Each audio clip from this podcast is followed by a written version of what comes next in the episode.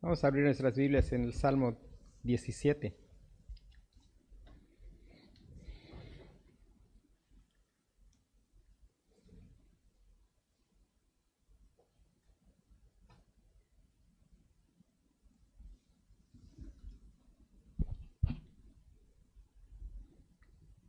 Dice la palabra de Dios, oye, oh Jehová, una causa justa, está atento a mi clamor, escucha mi oración hecha de labios sin engaño. De tu presencia proceda mi vindicación, vean tus ojos la rectitud. Tú has probado mi corazón, me has visitado de noche, me has puesto a prueba y nada inicuo hallaste. He resuelto que mi boca no haga transgresión. En cuanto a las obras humanas, por la palabra de tus labios, yo me he guardado de las sendas de los violentos. Sustenta mis pasos en tus caminos para que mis pies no resbalen. Yo te he invocado por cuanto tú me oirás, oh Dios. Inclina a mí tu oído, escucha mi palabra Muestra tus maravillosas misericordias, tú que salvas a los que se refugian a tu diestra, de los que se levantan contra ellos. Guárdame como a la niña de tus ojos, escóndeme bajo la sombra de tus alas, de la vista de los malos que me oprimen, de mis enemigos que buscan mi vida. Envueltos están con su grosura, con su boca hablan arrogantemente, han cercado ahora nuestros pasos, tienen puestos sus ojos para echarnos por tierra. Son como león que desea ser presa y como leoncillo que está en su escondite. Levántate, oh Jehová, sal a su encuentro, póstrales, libra mi alma de los malos con tu, con tu espada, de los hombres con tu mano, oh Jehová, de los hombres mundanos cuya porción la tienen en esta vida y cuyo vientre está lleno de tu, de tu tesoro. Sacian a sus hijos y aún sobra para sus pequeñuelos. En cuanto a mí, veré tu rostro en justicia, estaré satisfecho cuando despierte a tu semejanza. Amén. Comenzamos a meditar este salmo en la mañana y estábamos meditando en ello como la oración, la oración del justo recordando que es un salmo de David y recordando que él vivió diferentes tiempos de persecución, de opresión de sus enemigos. Y estábamos mirando algunas verdades en cuanto a la, oración del justo. Recordábamos algo importante y es que este, una de las cosas que tenemos que recordar es que David era profeta y en muchos de los salmos él se estaba refiriendo a situaciones que vivía, pero estaba profetizando acerca del Señor Jesucristo. Recordar que Él es un tipo del Señor Jesucristo. Él es el ungido del Señor. Y recordar que después del sacrificio del Señor Jesucristo, su pueblo, los que son elegidos en Cristo, son llamados a ser a ser transformados o conformados a la imagen del Señor Jesucristo. Estábamos mirando que, bueno, el tema fue la oración del justo, porque clama por una causa justa. Y podemos pensar de David que en una situación particular esto es aplicable a él, pero no en el 100% de las veces. En el 100% de las veces es aplicable al Señor Jesucristo. Él es el que tiene una causa siempre justa Él, vamos a, continuar con el versículo 3, donde dice, tú has probado mi corazón, me has visitado de noche, me has puesto a prueba y nada inicuo hallaste. He resuelto que mi boca no haga transgresión. En cuanto a las obras humanas, por la palabra de tus labios, yo me he guardado de la senda de los violentos. Terminamos en la mañana con la declaración que dice, vean tus ojos la rectitud. Y a pesar de que el salmista clamaba por vindicación, clamaba que su causa era justa, de todos modos él pedía al Señor que su causa, que era justa, fuera evaluada a la luz de la rectitud. Estábamos mirando que en realidad esa rectitud es la rectitud del Señor Jesucristo. Él es la misma rectitud. Ahora, cuando pensamos en esta oración, nos vamos a dar cuenta de que la oración del justo procede de un corazón, de un corazón probado. Dios prueba el corazón. El, aún el mismo Señor Jesucristo fue sometido a prueba. Recuerde que la palabra nos recuerda que Él fue tentado en todo según nuestra semejanza, pero sin pecado. Nuestros primeros padres fueron tentados en un, en un paraíso con un fruto y no aprobaron la prueba y todos nacimos en pecado, pero el Señor Jesucristo es el, segundo Adán que fue tentado y fue tentado no en un paraíso, ni con un fruto, él fue tentado en el desierto, se le tentó a, a convertir la piedra en pan, y a pesar de estar en el desierto, él aprobó la prueba, él fue tentado, él fue sometido a las circunstancias más difíciles que ningún ser humano va a enfrentar jamás. Sin embargo, él, él fue aprobado. El mismo Señor Jesucristo fue, fue probado y él la escritura nos recuerda que aquellos que somos justos por causa de estar, la Biblia nos dice que no hay justo ni siquiera uno. Sin embargo, hay justos que tienen justificación por haber confiado en la obra del Señor Jesucristo. Son justos solamente porque están vestidos de la justicia del Señor Jesucristo, porque ellos han confiado en la obra del Señor Jesucristo, porque ellos han sido lavados con la sangre del Cordero. Y una de las cosas que no nos debe extrañar, al igual que a David, es que el Señor también va a probar el corazón de aquellos que están en el Señor Jesucristo. La escritura nos recuerda en diferentes lugares. Primera de Pedro dice,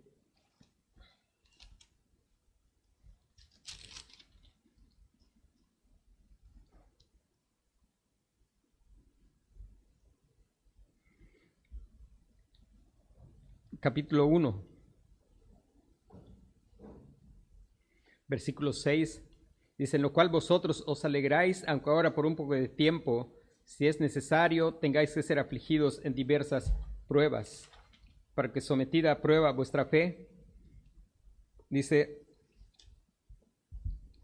para que sometida a prueba vuestra fe, mucho más preciosa que el oro, el cual, aunque perecedero, se prueba, prueba con fuego, sea hallada en alabanza, gloria y honra cuando sea manifestado Jesucristo. hermanos, el Señor fue probado y no nos extrañe que nosotros también seamos probados. He comentado porque estamos meditando salmos de David y recuerde que en la vida de David fue también una constante la prueba. Él enfrentó al león, enfrentó al oso, después enfrentó a Goliat, después vinieron los filisteos, después se reveló su hijo y intentó arrebatarle el trono y su vida estuvo llena de prueba. Y no esperemos algo distinto, también nos espera el ser probados, porque Dios está haciendo una obra.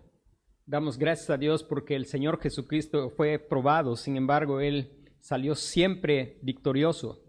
Él venció a Satanás y sus mentiras. Él venció al mundo, Él venció el pecado, Él venció la muerte.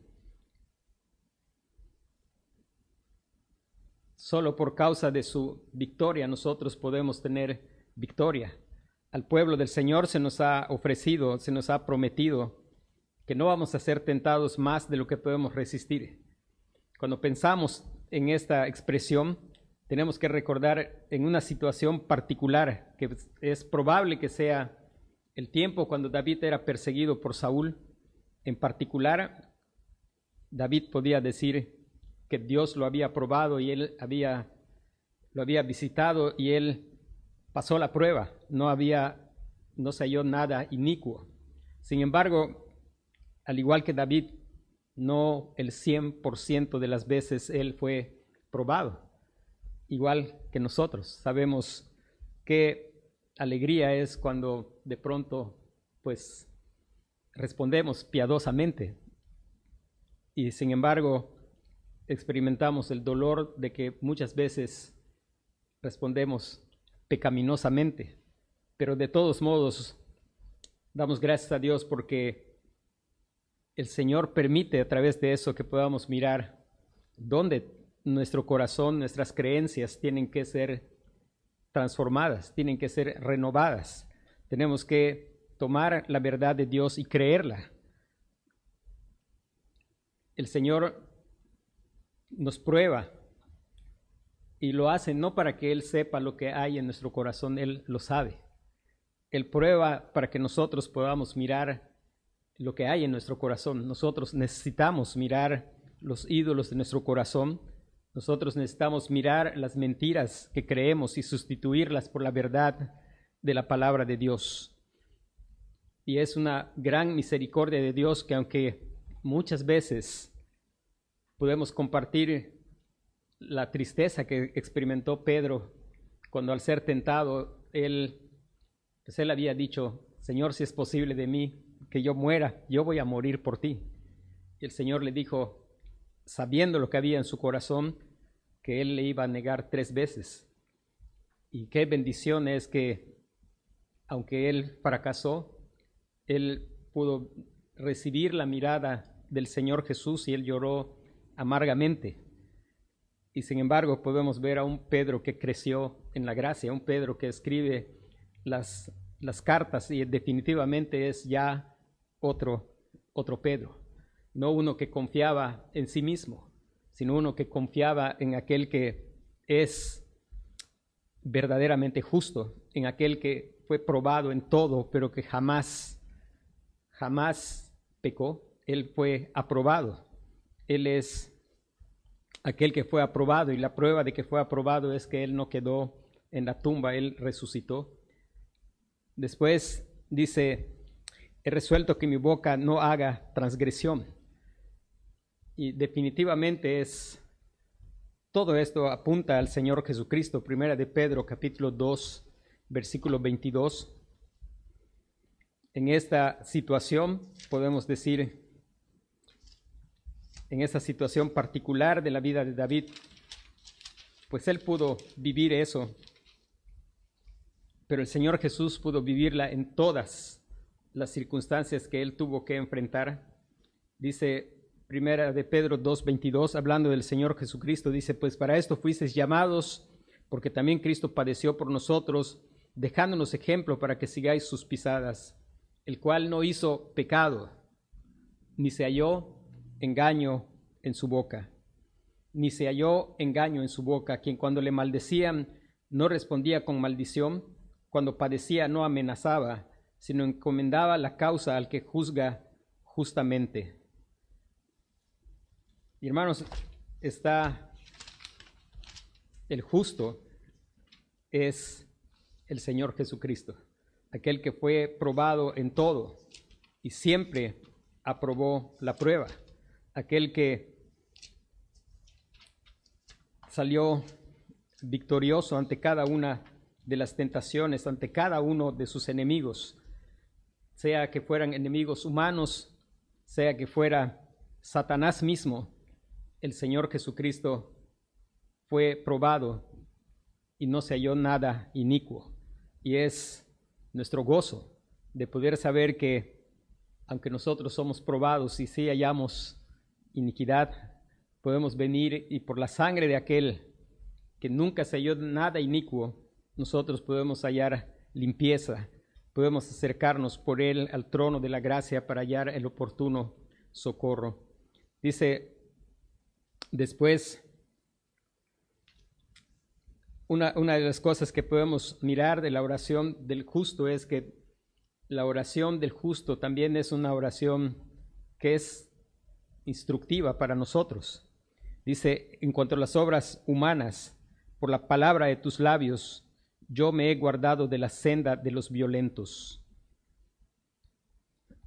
él describe a sus enemigos como violentos. Versículo 11 dice, han cercado ahora nuestros pasos, tienen puestos sus ojos para echarnos por tierra. Son como león que desea hacer presa y como leoncillo que está en su escondite. Y nosotros sabemos que enfrentamos también un enemigo que anda como león rugiente buscando a quien devorar. Y hay algo que el Señor Jesucristo es, es Dios mismo que se hizo hombre, se hizo carne. Es Dios mismo que no se aferró al ser igual a Dios. Dice, no tuvo el ser igual a Dios como algo que aferrarse, sino que se despojó tomando forma de siervo. Él se identificó con nosotros. Él tomó carne como nosotros. Él experimentó cada una de las cosas que nosotros experimentamos. Si nosotros hemos experimentado rechazo, tenga por seguro que el Señor Jesucristo ha experimentado rechazo. Incluso Él fue aborrecido sin que hubiera una causa para ser aborrecido. Si nosotros enfrentamos cansancio, el Señor Jesús también experimentó cansancio, experimentó dolor, experimentó fatiga y cada una de las cosas que el ser humano experimenta y aún más allí Él experimentó la ira del Padre. Y Él fue, en todo esto, Él nos dejó algo muy claro, dice en cuanto a las obras humanas. David fue enseñado por el Espíritu Santo cómo enfrentar las obras humanas. Y como él dice, yo me he guardado de la senda de los violentos. Dice, yo, en cuanto a las obras humanas, por la palabra de tus labios, yo me he guardado de la senda de los violentos. Cuando, cuando el Señor Jesucristo fue tentado, Él fue tentado y cada una de las veces que Él fue tentado, Él no argumentó, sino Él utilizó la espada. Dice el versículo 13, levántate, oh Jehová, sal a su encuentro, póstrales, libra mi alma de los malos con tu espada. Y el Señor Jesús nos mostró aquel que es justo, nos mostró cómo lidiar con ese enemigo que anda como león rugiente buscando a quien devorar, y lo hizo con la espada del Espíritu. Cada una de las veces que él fue tentado, él respondió con la palabra. El diablo le dijo que él convirtiera, si era hijo de Dios, convirtiera las piedras en pan. Y él dijo, escrito está, no solo de pan vivirá el hombre. Otra de las cosas que tenemos que recordar es que también Satanás cuando tentó al Señor Jesucristo, también él sabe, sabe la Biblia y la usa de manera torcida para, para tentar. Sin embargo, el Señor Jesús respondió otra vez, con la palabra. Cada una de las veces que él fue tentado, él respondió, escrito está, escrito está. Hermanos, nuestro, estaba yo comentando hace un rato cuántas veces que enfrentamos la prueba y nos damos cuenta de que cedemos a la prueba porque creemos mentiras, necesitamos que sean cambiadas las mentiras por las verdades de la palabra de Dios responder no con nuestros argumentos, sino con la palabra, la palabra de Dios que es la espada, la espada del Espíritu. Dice después el versículo 5, sustenta mis pasos en tus caminos, porque para que mis pies no resbalen. Sustenta mis pasos en tus caminos para que mis pies no resbalen.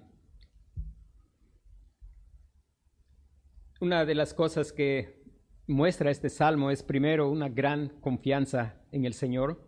En segundo, muestra poca confianza en sí mismo. Dice, sustenta mis pasos en tus caminos para que mis pies no resbalen. El justo, que es justo por estar justificado por la fe en el Señor Jesucristo, a Él se le ha mostrado ya la senda de la vida. A Él se le ha dado una lámpara. Dice, lámpara es a mis pies tu palabra y lumbrera a mi camino. Hay un camino que Él recorre y es un camino que es el camino del Rey. Dice, sustenta mis pasos en tus caminos para que mis pies no resbalen. Si hay algo que nosotros tenemos que reconocer es los caminos del Señor son perfectos. Podemos decir al final de cuentas, el camino es, el justo es el Señor Jesucristo. Y no hay ni un problema con el camino, porque los caminos del Señor son perfectos. El problema está con nuestros pies, para que mis pies no resbalen. Cuando nosotros resbalamos, resbalamos no por deficiencia en el camino.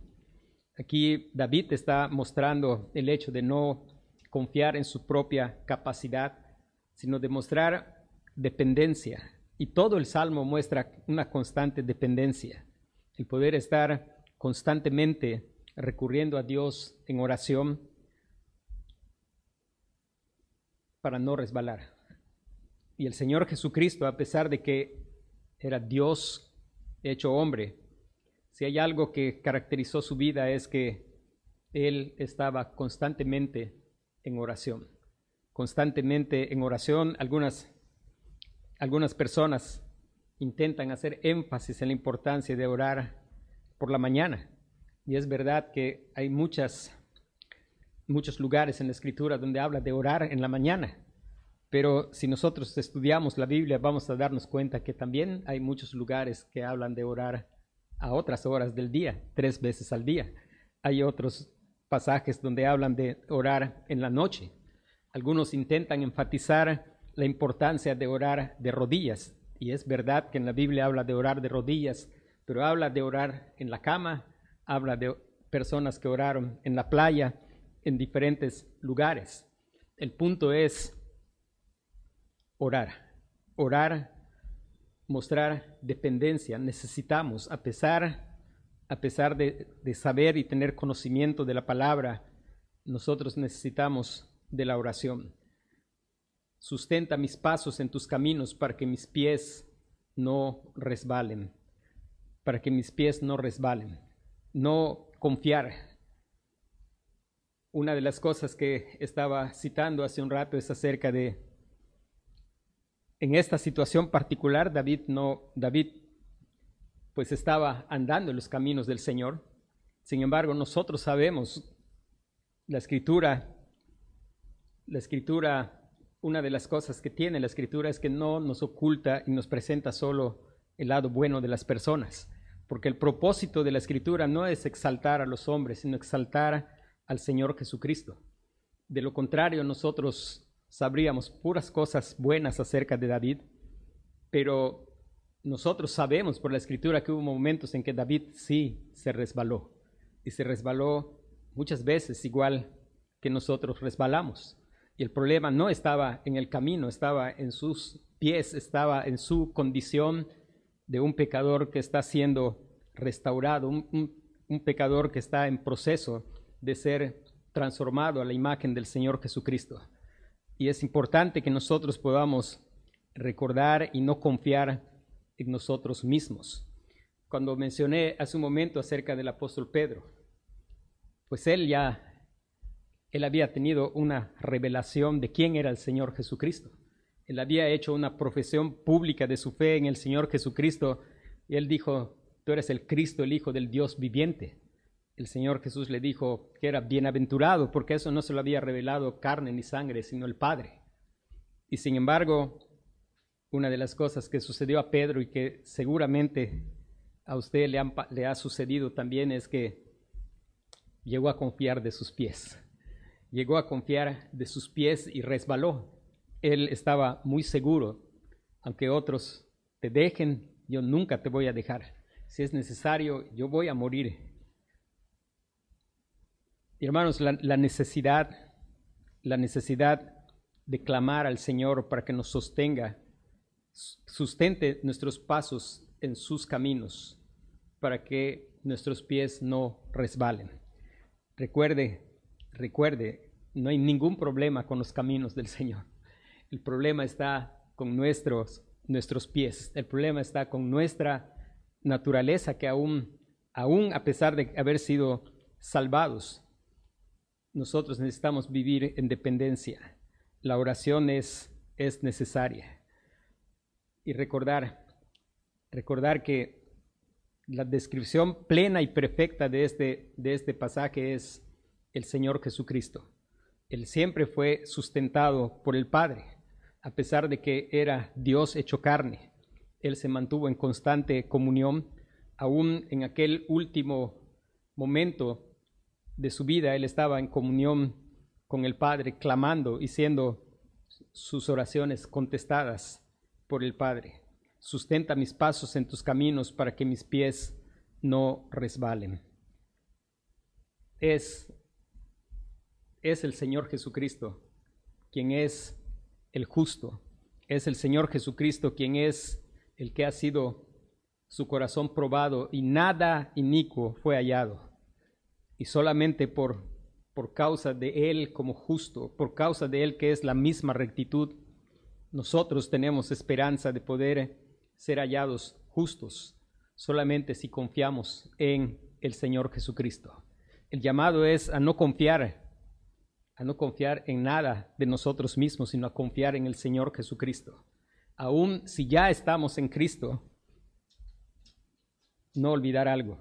El que crea estar firme, mire que no caiga.